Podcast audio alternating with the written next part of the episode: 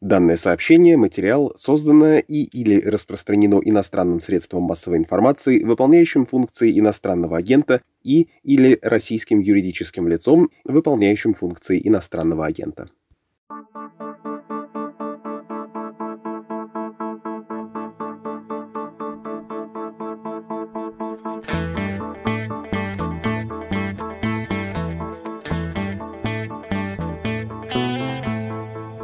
Всем привет! Вы слушаете еженедельный выпуск «Что случилось?» о политике. Каждую субботу мы собираемся в студии, чтобы обсудить, как и чем жила российская власть на этой неделе. Мы — это я, Андрей Перцев, спецкор «Медузы», который пишет о политике, ну что-то маловато я стал писать, ну ничего. Э, Папа, Зато стал много говорить, да. Нагонишь, нагонишь. И я, Константин Газа, социолог, журналист, политический обозреватель.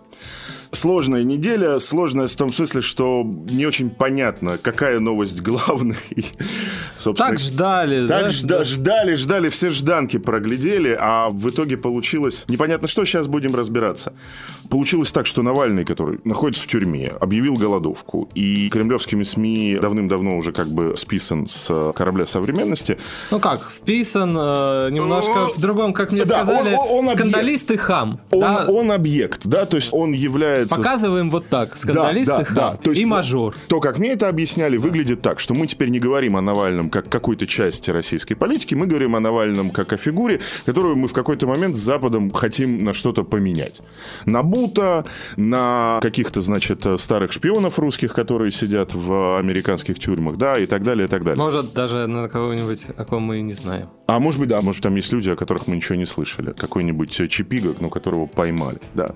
Тем не менее, будучи в тюрьме, в больнице, на голодовке, Навальный все равно был протагонистом этой недели. Потому что, во-первых, в Москве все-таки, на мой взгляд, я там был, прошла хорошая протестная акция.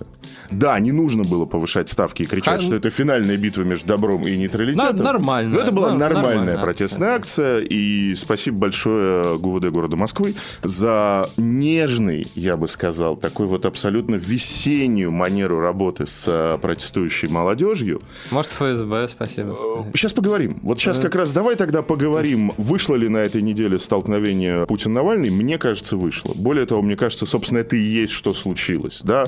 Фигура злодея, который поставил страну на грань войны, и фигура главного героя, которого вроде бы нет, но при этом все, что происходит, его непосредственно касается. Поговорим про то, кто командовал разгоном протестов, сдерживанием протестов. Потом поговорим все-таки немножко, 5 копеек, я думаю, ты захочешь сказать по поводу того, как все было плохо организовано.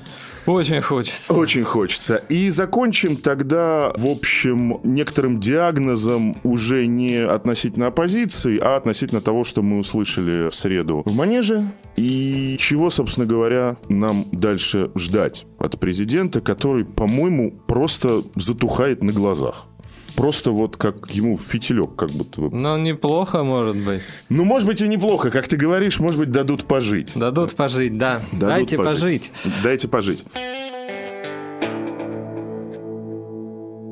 Навальный и Путин. Страшно. И сразу страшно, да? То есть, а ты... Я пытался себе... Ты знаешь, у меня был такой спорт в середине десятых. Я пытался себе визуализировать их встречу. То есть, могут ли они, находясь в одном помещении, сесть и поговорить. У меня, честно говоря, силы моего воображения для этого не хватило. На самом деле, не из-за Навального. Потому что, ну, мы помним, например, разговор с Гиркиным. Ну, да. был- То есть, был такой. все-таки плюс-минус, отдавая дань злодейству нашего президента, все-таки, мне кажется, на Гиркине там конкретно лично побольше висит, да. Тем не менее, Навальный с ним поговорил. Это был сложный, тяжелый разговор, ну, в общем, этапный, да. Этапный не для Гиркина, кстати, а для Навального. Разговор Навального с Путиным я себе не представляю. Мы знаем, что есть практика, которую, собственно говоря, никто и не отрицает, а пресс-секретарь президента ее буквально подтверждает. Практика непризнания. То есть, это признание не может быть взаимным. Навальный признает Путина, он признает. Путин Навального не признает. Да, даже не называет по Да, фамилии. потому что Да. если он назовет его по имени, отчеству и фамилии, таким образом он повысит его в статусе или, может быть, даже превратит в часть политической системы. Таким вот риторическим образом. Ну, виртуальный собеседник, так скажем. Да, такой, Но при этом, Андрей, виртуальным собеседником Путина на этой неделе был Навальный. Ну, потому что, смотри, наш с тобой выпуск про войну, после которого, собственно говоря, и начался весь хайп по поводу войны, полетел рубль, полетела нефть, эксперты забегали, мне стали звонить инвестбанкиры, значит, со словами... Карта Мирса. Да, да, да, мне, мне, мне написала, значит, подруга, ее супруг, они иностранная профессура в вышке со словами «Мы купили билеты в Крым, мы не полетим». Паника, да, утром в день послания не за Игорь, на секундочку, не самый, э, как бы, ну, им что-то рассказывают. Что, откуда-то откуда бывает возникает. Что-то возникает, да. Низыгорь публикует опрос. Что ждете от послания? Варианты ответа. Объявление войны, присоединение ЛНР, ДНР, присоединение, интеграция с Белоруссией, последнее предупреждение Западу. Не попал ни один. То есть о том, что послание будет намеренно стерилизованным, по большому счету не знал никто. И все от него ждали... Ну, знаешь, есть же вот, ну, как бы, я не знаю, да, то, что мы называем московские гостиные, да, а это на самом деле, ну, не знаю, дворницкая, да, ну, как бы, ну, та же Симонян, ну, что это? Это обслуга, да, опять мы обижаем людей, да. Нет, нет, ну... Для них, для людей незаведенных, да, определенного знаешь, уровня. Дворники – это все таки рабочий класс, а это паразиты. Ну, да, это паразиты из обслуги, это люди, которых не пускают туда, где принимаются военно-политические, политические политические, стратегические, экономические решения, но все-таки иногда разрешают подсматривать или подслушивать, может быть. Ну, наверное, на мой взгляд, они находятся в таком положении, что чем хуже, тем лучше. Вот. Объясни. Как? То есть для них... А, возгонка. Для них возгонка Шухера – это способ... Повысить себя немножко, повысить ставки, да? Ну, знаешь, это знаменитая Симоняновская ЧТД. Нет. Когда ну, она в Твиттере пишет, там, что-то, если произошло, ага. там, что-то да. Ша, что и требовалось доказать. Да, что она это вот предсказала, да, допуск, а тут-то допуск к такому, да, и помнишь же это, Россия, матушка, забери Донбасс домой. С да, чего, собственно так, говоря, все это и началось, на Как, как бы начали, да, ну, знаешь, уж начала, так... Как начала, бы, так продолжает. Да, да. что-то Д, да, и что, кто позвал-то Донбасс домой, да, там, Симонян, матушка, но... Ну, не очень, да, в смысле, для нас, а для нее, наверное, ну, хоти... вот, знаешь, признаюсь, захотелось вот это. Вот, вот так сильно захотелось, что немножко порушило, как бы, авторитет близкого телеграм-канала. Да, но получилось на самом деле глупо вот с какой точки зрения.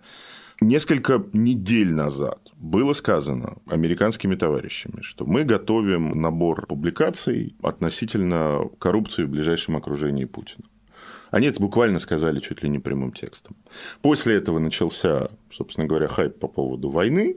Примерно в то же самое время начались вот эти вот бесконечная возгонка завышенных ожиданий от послания, причем как в смысле военно-политическом, так и в смысле экономическом, что придет Путин, значит, разгонит олигархат, все к чертовой матери национализирует.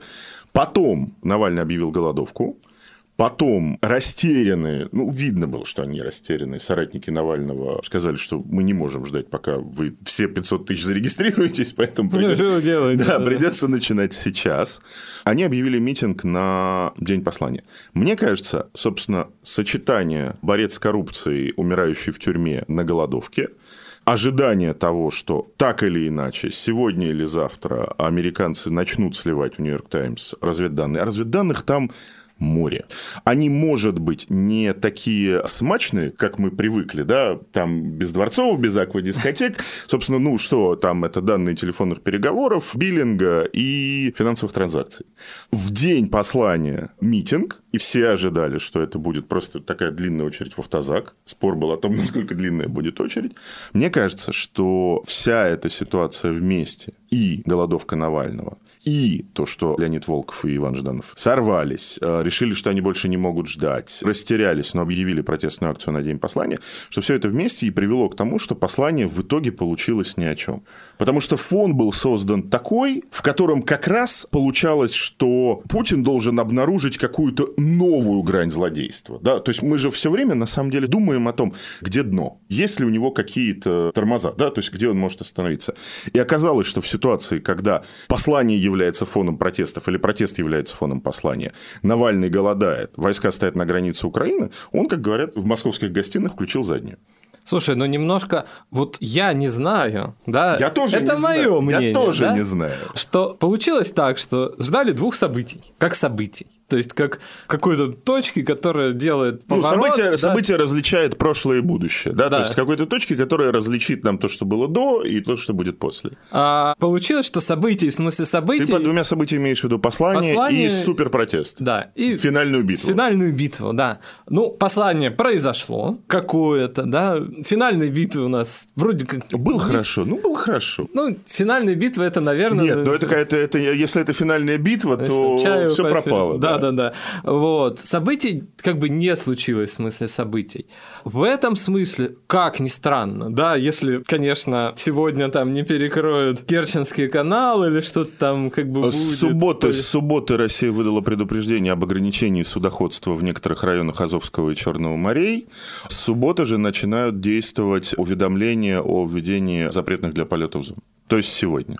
Если не перекроют Керченский канал, если войска не пойдут там на Мариуполь дальше на Днепр, то Путин даже немножко в этом смысле выиграл. Ну, он как? выиграл, знаешь, в том смысле, как вот тоже сегодня... Чижика даже... Изви- Вот, я, открыва- съел, вот да, я открываю называется? опять эти самые телеграм-каналы, которые посыпают известно чем, чтобы они писали известно что, и там написано «Посмотрите на новые социологические опросы, посмотрите, как тревожность граждан сменилась уверенностью в завтрашнем дне». Ну, естественно, если ты выстраиваешь страну по линеечке, говоришь «танки там, Навальный там, Твиттера не будет», Всем геть, быть готовым. А после этого говоришь, отбой, товарищи. Ну, естественно, у тебя получится некоторое как бы расслабление от этого. Я бы не стал считать это политическим успехом. Ну, это тактический немножко успех. А, смотри, мы называем с тобой, говоря о Путине, тактическим успехом демонстрацию признаков психической адекватности. Да простят меня... А это уже немало. Мне кажется, это больше говорит о ситуации, в которой мы Ну, оказались, да. чем все остальное. Но это немало. Но это немало.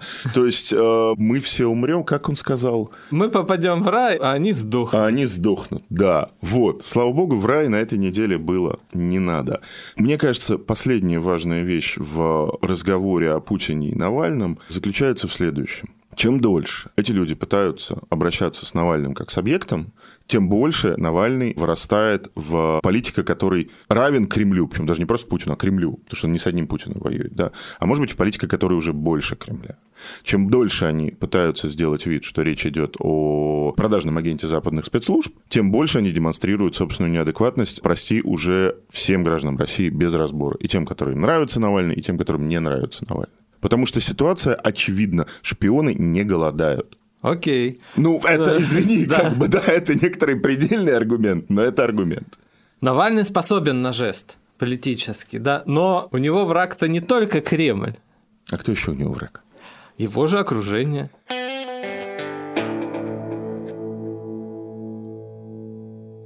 Окей, хорошо, тогда мы переходим к второму пункту марлезонского балета и будем говорить о протесте и его лидерах. Давай все-таки начнем тогда с э, той задачи, которую Навальный формулировал, начиная примерно с 2013 года, с выборов мэра Москвы. А задача формулировалась так. Ребята, постольку поскольку мы не видим и не хотим превращать вас, всех, кто нас поддерживает, профессиональных протестантов и борцов с режимом, мы создадим вам некоторый набор технических, технологических решений, благодаря которым вы сможете подключиться к протесту. Кубы, пожертвования, да, то есть градус собственной вовлеченности вы будете определять сами.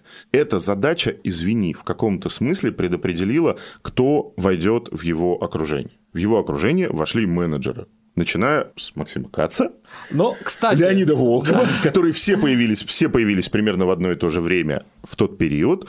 Это были люди, которым никто не говорил, что завтра вы должны уметь повести московское студенчество на штурм арсеналов Росгвардии. Это были люди, которым говорили, вы должны предложить управленческие, менеджерские, технические решения, цифровые, простите, пожалуйста, да? Цифровизация протеста началась сильно раньше, чем началась цифровизация государства. Протест с самого начала был цифровой. Поэтому ждать от них, что сейчас, в 2021 году, когда полностью изменился политический сеттинг, полностью изменилась политическая ситуация, мы говорим про другого Путина. Это Путин сильный, это Путин уже и посткрымский, и постпандемийный. Говорить, что, ребята, вы не харизматики, ну да, они не харизматики. Но они появились там в ситуации, когда от них харизмы не требовалось. Харизмы Навального Но- хватало на всех. Хватало на всех, и я думаю, что это критика человека, который находится заключение, но вряд ли бы он потерпел рядом с собой сопоставимую хоть немножко фигуру. Ты вспомнил Каца. Кац за что был, по сути, децимирован? За то, что он сказал, ну, вообще-то это я ведь устроил. Я кубы при... я придумал. Я придумал кубы. Да, вроде как, ничего, просто вот я хороший менеджер. Посмотрите, да, вот. То есть он даже харизму не расчехлил, просто как бы намекнул, что а я и менеджер. Да, ничего. ну, на мой взгляд, Максим как бы не очень харизматичный, как бы в смысле политика, да. Там, может, и расчехлять сильно-то нечего, но человек проявил некую амбицию и был как бы отрезан. И, по сути, как бы, ну да, Навальный не терпел рядом с собой людей и не давал им вырастать. Я помню, меня это как бы эстетически очень напрягало, когда он своих соратников называл уменьшительными именами. Албуров был Жорж, было там что-то еще более унизительное, вот. Волкова, кстати, не унижали, да, а вот ядро, да, такое более-менее, как бы, не менеджерское, вот, ну, пассионарное. Политическое, Политическое, скажем. да.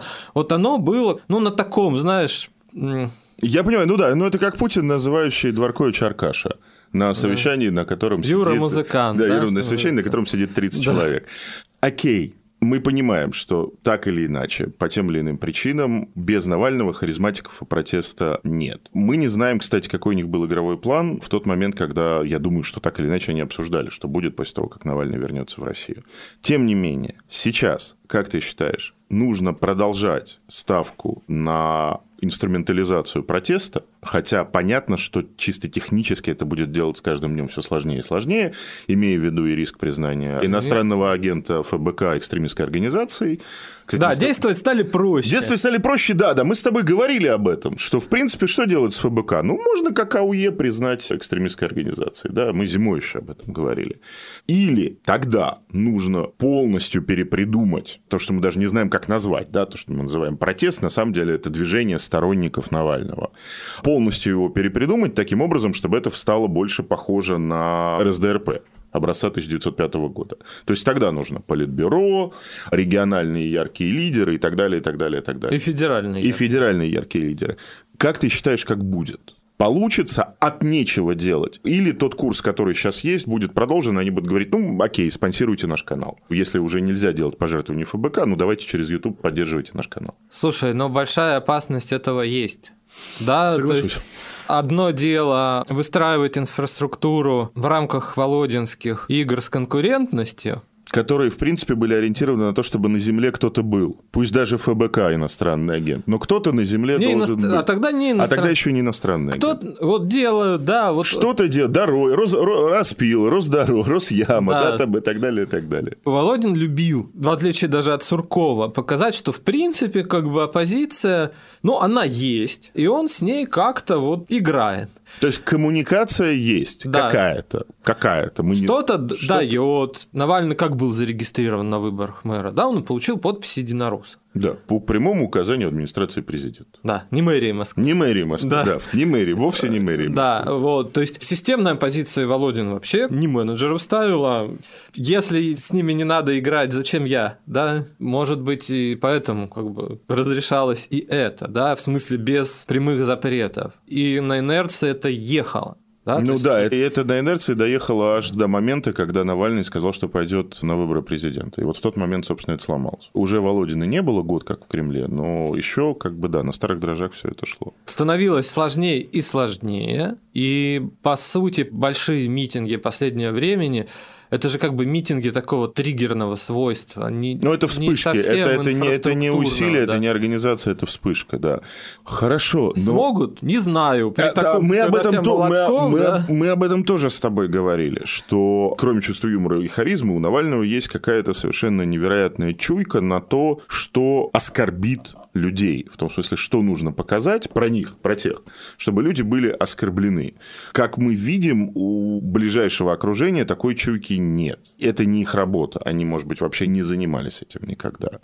Следовательно, дальше, если не будет фильмов, если все это уйдет в сторону... Ну, фильмы будут. Вопрос, как они будут триггерить. Я вот не уверен, что фильмы будут, честно говоря. Потому что фильмы – это инфраструктура, Андрей. Фильм – это продакшн, да? То есть нельзя сделать кино с э, коптером, с 3D, с демонтажом. Не, а, нельзя... С понятным диктором. С понятным, внятным диктором, с хорошей дикцией, да, который говорит правильным русским а, языком. Не как школьник вышел на спектакль, показать я не знаю что, да. Но это мы сейчас обсудим. Ну, нет, ты говоришь просто... Ты говоришь, собственно, про вот этот ролик Леонида Волкова и Жданова, в котором они призывали прийти на митинг в среду, да, что они себя в кадре вели действительно не очень уверенно и не очень а, привычно. Ну, вот знаешь, вроде мелочь, да, но интересно, сколько тысяч человек эта мелочь, ну, немножко как бы заставила отвернуть. Эстетика в политике важна. Это зрелище, к сожалению, было аэстетичная, да, то есть это, ну, по сути, было, если не знать, что эти люди серьезно зовут сторонников на митинг... То, что у а этих людей серьезно есть сторонники, да, и немало. и они их зовут, да, в критической ситуации, как они говорят, можно было бы подумать, что это пародия. Или пранк. Плохая пародия или пранк, да. Смешная эта штука произошла. Ну, я не знаю, смешная или в каком смысле она смешная, что пранкеры Lexus и Vavан э, использовали технологию deepfake и позвонили позвонили латвийским политикам, еще что-то в виде Волкова. То есть не то, что голос, а, а в смысле, что а, они... В смысле, как картинка, да. Вау. Вот. И, и знаешь, сейчас вот на месте Жданова и Волкова уже можно было бы сказать, эти ролики вот они это, это, это они. Это да? были Баширов и Чипига. Да, да это, это не мы, да, и стрим там во время акции. Вот как-то так. Хорошо, тем не менее, даже если мы скажем... Это что... надо говорить. Они... Да? Нельзя... Хорошо, я, как бы, я, я, что... согла... я согласен, это надо Знаешь, говорить. как умеют, вот ярый сторонник Навального скажет, ну они как умеют, ну вот так, вот, вот так они ошибаются. Им было не до эстетики. Да. Но это тоже аргумент. Ну это может быть аргумент, но когда ты ставишь задачу в виде финальной битвы добра и нейтралитета, говоришь, что это будет крупнейший митинг, э, до этого ты говорил, что вот 500 зарегистрировались, а их будет больше. То есть, как а бы... в итоге у тебя конверсия получается по всей России, ну, 1 к 5. А то и 1 к 10. А то и 1 к 10. Ну, да. нет, ну все-таки не 50 тысяч человек в общей сложности в стране было. Ну, больше. Ну, вот на круг, мне кажется, было до 100. Ну, где-то 1 к 10, там вот где совсем мало, да, там они просто ну, в, Москве там, условно говоря, 1 к 3, 1 к 4, если в Москве зарегистрировалось примерно 150 тысяч человек. Но там, слушай, разные оценки. Не сказал бы я, что 25 тысяч в Москве вышло. Ну, не вышло. Ну, нет. Хотелось бы всем Ты думать, понимаешь, что проблема заключалась в том, что там было три точки. Была Тверская в течение двух часов, был Арбат, где было много людей, которых не пустили на Тверскую, и еще была Трубная, куда пошли ну, люди после люди, Тверской. Да, да? Я бы не сказал, что их было мало. Вот как бы... Я не говорю, что их было мало. Я... А... Хорошо, но слушай, лозунг «Финальная битва между добром и нейтралитетом» его вообще пора выбросить в урну. Потому что, извини меня, пожалуйста, это лозунг времен наличия физического тела путинского большинства, которое называлось нейтралитетом. Сейчас никакого путинского большинства нет. Никакого большинства нейтральных нет. Возьми любую тему, что президент, что правительство, любая тема, с которой они выходят, становится раскалывающей темой. Война на Донбассе – раскалывающая тема. Что делать с налогами – раскалывающая тема. Инфляция – раскалывающая Рост, тема. Ну, да. Рост – все раскалывающая все, тема. Да, поэтому никакого нейтралитета на самом деле не осталось. Вот от этого лозунга, да, то есть вот эту часть писания, я понимаю, что это Навальный придумал сам, э, во времена ЖЖ, значит, это было ну, как, давно. Хотели Эту часть как писания лучше, надо да. выкинуть. Хотели как лучше, получилось как всегда. Получилось как всегда.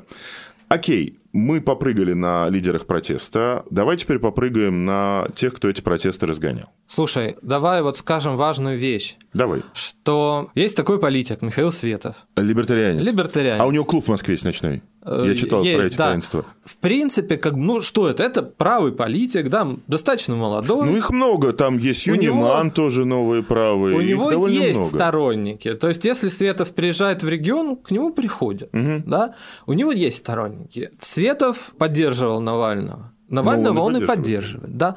Но вот он выступил с точки зрения такой, что типа нет, можно говорить, что вы про Светова говорите, это не серьезно. Ну, серьезно. Светов объективно в России массово, да, популярнее, чем новые левые. Это несомненно, к сожалению.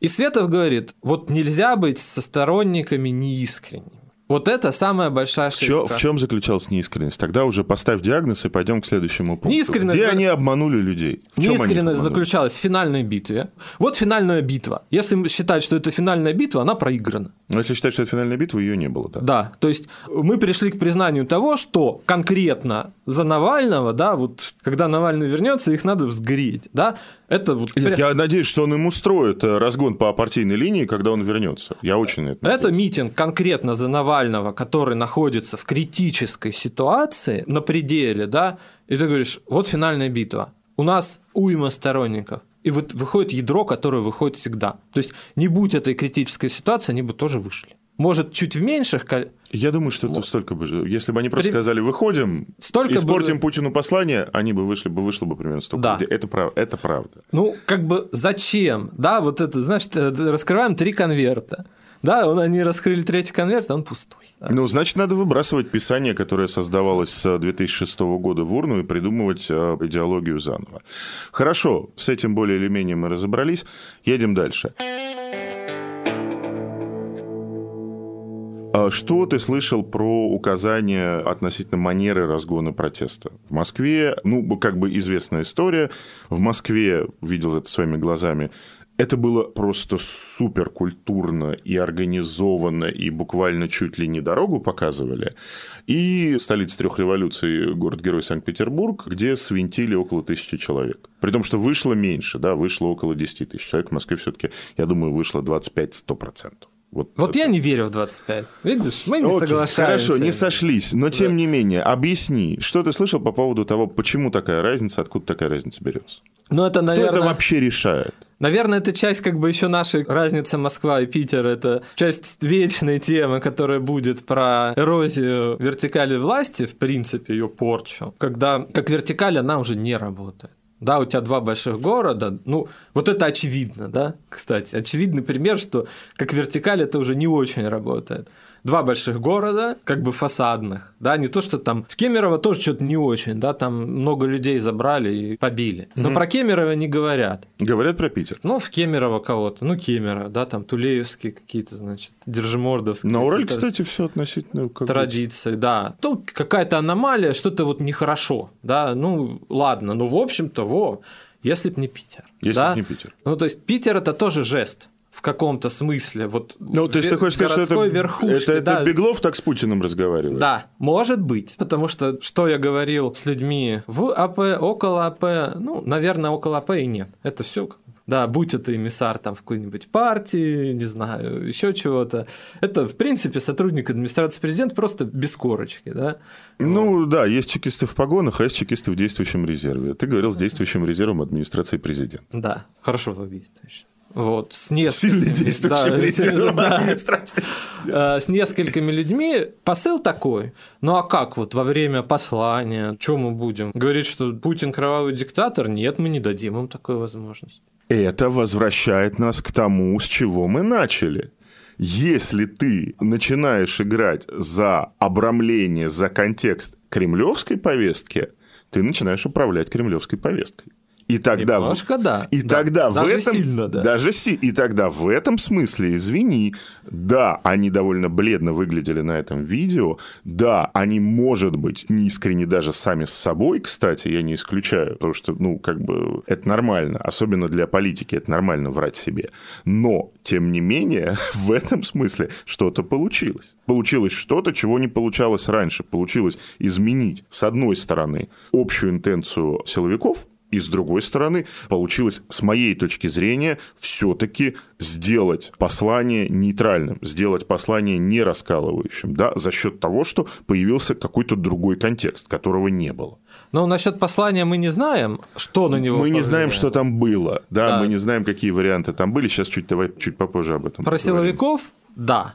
Конечно, в каком-то смысле это успех. Насколько это... Согласился. Все-таки, все-таки А, да, насколько это успех, который прогнозировался. И это может быть Жел- эффект неожиданный для них, и может Да. быть они как раз наоборот разгона хотели, а не. Ну, у меня бывало подозрение, что вот выбором места, ну, как бы разгон провоцировался. Например, Пушка, да, вот выбирают Пушкинскую площадь. Пушкинская площадь мала. И когда говорится, сейчас выйдут десятки тысяч человек, ты понимаешь, что на Пушкинской помещается тысяча три. А если она на бульвар 7 с Если хвостом. полностью, если ее плотно забивать конкретно на 4, с бульваром возникает сложность. Там проезжая часть. Да. Там, где проезжая часть, начинается Начинается давка и да- Месилова. давка и месила, потому что ну, люди, ну, в смысле, Андрей, хорошо, где надо митинговать в Москве? Рецепт от Андрея Перцева. Назови точку, назови две локации, где ты считаешь нужно собирать людей. Для того, чтобы это было красиво, для того, чтобы была картинка, для того, чтобы не программировать Вентилову. Так, где это делать? Где, где большая площадь у нас? Ну, как, у, нас, у нас не осталось в городе больших площадей. Смотри, Манежка – это не площадь, это крыша супермаркета. Болотная – это сквер. Зарядье – это большой парк. Ну, где- и туда трудно пройти. И туда да. трудно пройти, ты идешь по Варварке, тебя Как ни странно, да, в Питере есть дворцовая, которую можно перекрыть, но она есть. В Питере есть, Марсово, Марсово есть поле. Марсово поле, которое, собственно, и работает ареной митинга в последнее время. Где это делать в Москве? Раз и навсегда, давай скажем, ребят, ходить правильно туда. Ну, наверное, можно собраться на Маяковке, она побольше. Я бы предложил еще один вариант. На Лубянке. Невозможно перекрыть подходы к Лубянке. Там все-таки есть центр площади, который не является проезжей частью. Есть площадь революции. Есть площадь революции, хотя... Ну, она побольше пушки. Ну, побольше она пушки. И прийти к ней можно тоже, ну, разно. Она перекрываема. Маяковка нет, эти качели. Ты пойми, это давняя старая мысль, что, собственно, урбанина, она отнимает право на город в том смысле, что она каждый квадратный метр этого города превращает в некоторое, как э, Ревзин писал, в некоторый спектакль. Да, если ты сидишь и консумируешь город, простите, пожалуйста, места для того, чтобы выйти и покричать Навальному врача, у тебя уже нет. С этим тяжело. Ну, знаешь, трудно об этом говорить. Есть парки, есть парки на окраинах, какие-то пространства. Но, Но это Что- не политика уже. ну почему? Это навязывание. 100 тысяч человек выйдут в Марины. Ну и чё? То есть ты считаешь, что русский марш Марина это было нормально? Это хорошо, это не так уж и В плохо. смысле В массового смысле, движа- в смысле массовой Да. локации для массового движа. Да. Это Окей. мое мнение. Мо- Андрей может быть прав, потому что действительно, если мы говорим о том, что центр Москвы – это место, где живет буржуазия, которая тоже по поводу Путина и Навального расколота, и скорее расколота в сторону Путина, чем в сторону Навального, может быть, действительно пора поднимать окраины. Которые голосуют. Кстати, Как- если смотреть итоги умного голосования, умное голосование зашло по большей части на окраине. На окраинах города Москвы. Хорошо. В завершении сегодняшнего разговора давай... э, Политика там. Политика у нас сейчас на окраинах. Окей. Выходит Екат, выходит Новосиб. Мы уже даже не смотрим. Вот знаешь, я смотрю, сколько выйдет в Екате. И выходят. Сколько выйдет Новосибе? Новосиб показывает, что они... Но 8 лет истории Нормально. иностранного агента ФБК говорят нам о том, что они никогда с этим не работали. Они не работали с левыми до умного голосования, они не работали с э, левой массой, они работали, кстати, с правыми, с новыми правыми. Это и Юнеман, и Светов, да, это люди, которые так или иначе общаются с э, Навальным и с его окружением. С левыми они работали только один раз на умном голосовании. Я не знаю, может быть, я считаю, конечно, это выход. То есть, собственно говоря, у кого украли будущее? Будущее украли у молодого человека 20 лет, который работает сутки за 1800 рублей, для того, чтобы раз в неделю сходить, простите, пожалуйста, в Даркнет. Как бы это у него украли будущее, это не у студентов э, ведущих московских вузов, которые ходили по Тверской в среду, украли будущее. Но каким образом это сделать, я не знаю. Это какой-то очень большой вызов для них, потому что они никогда этим не занимались. Странным образом. Может, и не странным, да, но тут, знаешь, почему, мы не знаем. Мы не да, знаем, Да, да. вот, ну, вроде логично, но, ну, бывает. да. Ну да, это отдельный разговор, может быть, мы к нему вернемся.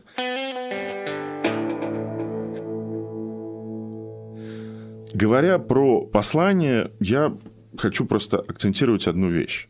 Начиная с января, когда пошли эти бесконечные поручения премьера Мишустина о том, что нужны идеи, идеи, идеи, давайте идеи. Север. Б- ну, истинный север, Север, большие... да. Мы, мы сделаем выпуск про попытки, значит, пересадить в Россию новые странные управленческие технологии из э, разных авторитарных режимов с разных концов света. Сейчас не об этом. Да, то есть шла постоянная накачка. Дайте идеи, дайте идеи. Такая же накачка шла среди сотрудников действующего резерва администрации президента и экспертизы. Дайте идеи, дайте идеи. В итоге идей ноль. Понятно, что было выбрано идти по пути не раскалывающих тезисов, но не получается ли так, что любая идея, любое новое слово, которое скажет Путин, станет раскалывающим? И не является ли это послание доказательством того, что если он хочет сохранять свой статус стерха, находящегося... Гаранта. Гаранта, находящегося Да-да-да. даже на... Арбитра, да, какие слова раньше Да, да. были? Сейчас что-то не слышим. Вообще, да, слушай, я помню, я писал тексты, писал, да, что дик- диктатура – это арбитраж, Путин – арбитр, да, что это функция в системе. Ну и эти любили, там, знаешь, гарант, С большой буквы, причем в тексте, вот, гарант. Арбитр, первый, верховный. И знаешь, когда Симонян намекает сегодня, вот, э, Любишь ты ее. да, начала использовать слово начальник, да, для московской гостиной, наверное, это начальник. А, да? В том смысле, что это... Нет, она таким образом публично демонстрирует близость, да, потому что начальник – это тот, с кем у тебя есть отношения. Ну, а, Верховный – это как бы верховный, а начальник – это значит... первый арби... Ну, понимаешь, первый среди кого? Да нет, там никого не осталось. Да, ну Махатма среди Ганди умер. э, равных каких-то, да, то есть коллективный Путин, еще чего-то. А тут человек прямо говорит, начальник. Начальник. Начальник. Начальник. Гражданин начальник. И потом это, знаешь, пошло. Арбитр пропал, гарант Пропал. пропал, Верховный вообще не слышу. а начальник стал А встречаться. начальник, начальник появился, да. Папа, начальник. Такое, да, да. Такое, да. домашнее ну, папа, знаешь, такое. Нормально, вроде как, такое, как бы. Большой семья, ну, папа. там, ну. А Мафи- есть дядя есть. Мафиозно немножко, но ну, нормально. Вот, а начальник это вот, знаешь, совсем вот. Чего им делать с идеями? Путин сам себя уже продать не может. То есть результат этого послания очень простой. Мы видим, что этот человек сам себя продать уже не может. Но- такой- такой- это- И не в смысле такая корова нужна самому, а в том смысле, что тебе даны 100% экранов во всех городах России, тебе даны все телеканалы, ты выходишь и начинаешь выступать. Прости, пожалуйста, в какой-то момент это напоминало выступление Алана Чумака. В том смысле, что поставьте кремы, мази. а, Вакцинация. да. И, а, и, и момент, когда, когда а он... знаешь, Я- подожди, подожди, подожди, дай сказать. Момент, когда он говорил про сосуды и болезни сердца, и вот тут я вижу, что он поднимает глаза и говорит, дорогие мои, и у меня все, поставьте кремы, мази, значит. Ну, знаешь, человек искренне беспокоит. Ну вот- Сосуды, болезни, сердце, еще что-то, может, о чем нельзя сказать. А вот, знаешь, была бы инновация, как вот, да, там, как ты говоришь, на, раз, на карточку пришло. о. Да, сказал, и тут же, прям тут же, да, то есть вот он говорит, по 10 тысяч на школьника, и мы так с женой смотрим, раз 10, и на второго, раз 20. А, например, О, сделал жизнь. вакцинацию. Ну, может, не 10, но 5 пришло. Вот. Сразу, вот Да. в момент. Штампик, все. А через госуслуги денежки уже пришли. На карту Да, МИР. На карту МИР. Что-то, кроме распределения денег, осталось? Ничего не осталось. Ну, вот недавно попала в мои руки книга, да, я, к сожалению, пока не прочитал, но она начала нулевых. А восприятие политика, вот как раз, когда Путин только начинал быть, видимо, первым и верховным. Ну, как бы среди какой-то и публично... Тогда пол- еще незрелых московских Да, гостиных. И публичных политиков, которые, ну, даже того же Зюганова, которые весили, ну, в разы больше, да. Ну, извини, было время, когда и Касьянов весил Да. столько же, как минимум. Вот, Лебедь был. Бывший премьер России. Да. Лебедь был еще жив, и губернатор, и вообще... Тот же еще- Улас как бы нарождался. Да, вот ошибка. Надо было показать нам выступление Уласа в видео вот, про коммунистов в прошлом, да. Если не Путин, то кто, да? Стоит человек в офицерской форме, значит, с выправкой, клеймит власть, олигархов, еще что-то, при этом достаточно каких-то здравых таких марксистских. Да, и, но при этом не говорит про то, что Россия должна быть европейской страной. Этот, я скажу это, этот тезис вызывает отторжение. Это раскалывающий тезис. Оппозиция не должна его использовать. Россия не европейская страна. Не бывает европейских стран на 8-часовых поясах. Про- просто не бывает. Их просто не бывает. Их, их, их быть Смирись, не может. Смиритесь, да. смирись. Примите родину, она большая. Вот. И Путин там, знаешь, как характеристики э, в фокус-группах, его не принимали. То есть к нему от- относились настороженно. Да? Не знаю, как за него голосовали и кто. Да? Может, какие-то секретики как бы уже тогда появились. Знаешь, каким животным его ассоциировали? Крыса, хозяин норы, который, да, хозяин норы, который, значит, чего-то там, вот, знаешь, над златом, буквально, да, думаешь, лучше стало? Я... А, и Навальный, кстати, не знаю, читал я думаю, не читал. Но играл-то он как раз вот на хозяине норы.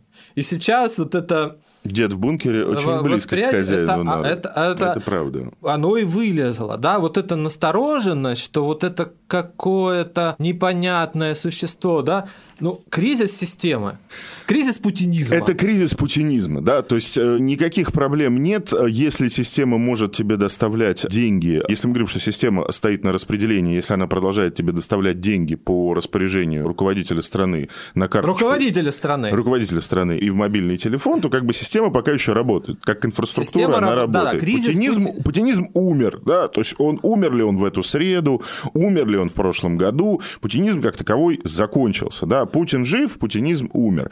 Другой вопрос, что... И давай тогда на этом закончим сегодня. Никто до сих пор из тех, кого мы называем оппозицией, не взял себе в голову эту простую мысль что реальность, с которой мы имеем дело, это реальность разлагающегося мертвого тела квази-идеологии, которая больше никого не возбуждает. Да, тут я полностью соглашусь. Согласились. Почему путинизм умер? Да, вот в чем смысл?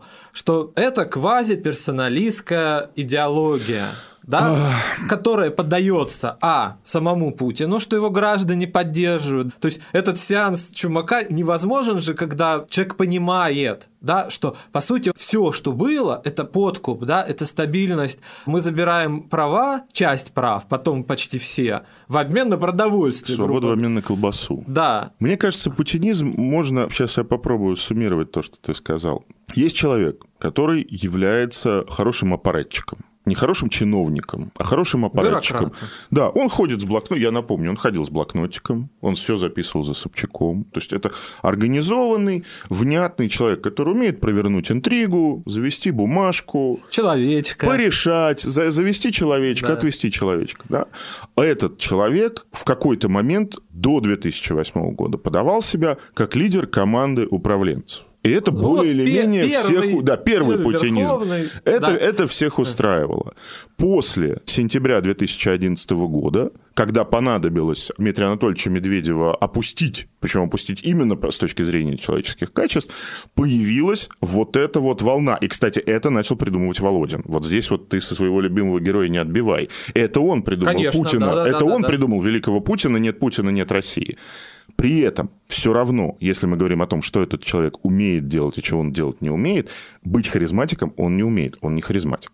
Ну, это как бы надутая харизма, странная. Это харизма, это харизма, в которую вложено очень-очень-очень-очень много денег. Enter... Ну, это entertainment, да, и вопрос, насколько серьезно он воспринимается без колбасы без путинской стабильности, да? Мне кажется, без колбасы нужно все-таки харизматика настоящего. Конечно. То есть, если колбасы нет, то без харизмы, без харизмы Даже дядя никак. Миша не очень справится. Окей, давай просто от нас обоих скажем, у нас есть лак между записью и выходом, мы не знаем, что будет на момент выхода этого подкаста, но мы от души, вот как два все-таки человека неравнодушных, может быть, не сторонника, но попутчиков или сочувствующих, на этой неделе мы как никогда поняли, что нам нужен он а все остальные нам, может быть, не нужны. А если нужны, то нужно сделать работу над собой. Давайте это заканчивать. Навальный Российской Федерации и гражданам Российской Федерации нужен живой.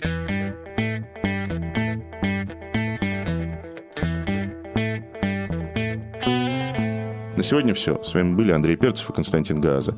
Мне очень понравился выпуск Влада про хороший, хороший большой доклад за 102. Он говорил с Олегом Исхоки, профессором экономики Университета Калифорнии. Сильный разговор, мрачный. Ну и текст такой тоже как бы не очень веселый, но мне очень понравилось, я его рекомендую. Ты пишешь мало, у тебя текстов не было. Нет, у меня был текст про Земский съезд, который организует Юлия Галямина. Может быть, мы в ближайшее время об этом поговорим. Интересная это интересно. точка это сборки, да. да. Если, ну, как говорится, снизов, ну, почему нет? Ну, если медным тазом не накроют, то, может, и получится. Практики. Скучно, с одной стороны. Нет, но да, нам с этим... Там, нет, но там есть важная вещь, которая мне тоже очень понравилась. Это первый раз, когда люди не говорят, мы хотим сделать как в Европе. Это первый раз, когда люди говорят, у нас есть собственные традиции демократического самоуправления направлении. Поэтому планируют провести это мероприятие в Новгороде. Спасибо, пишите, что думаете об этом подкасте. Мы есть на всех стриминговых платформах, если еще не подписались, подпишитесь.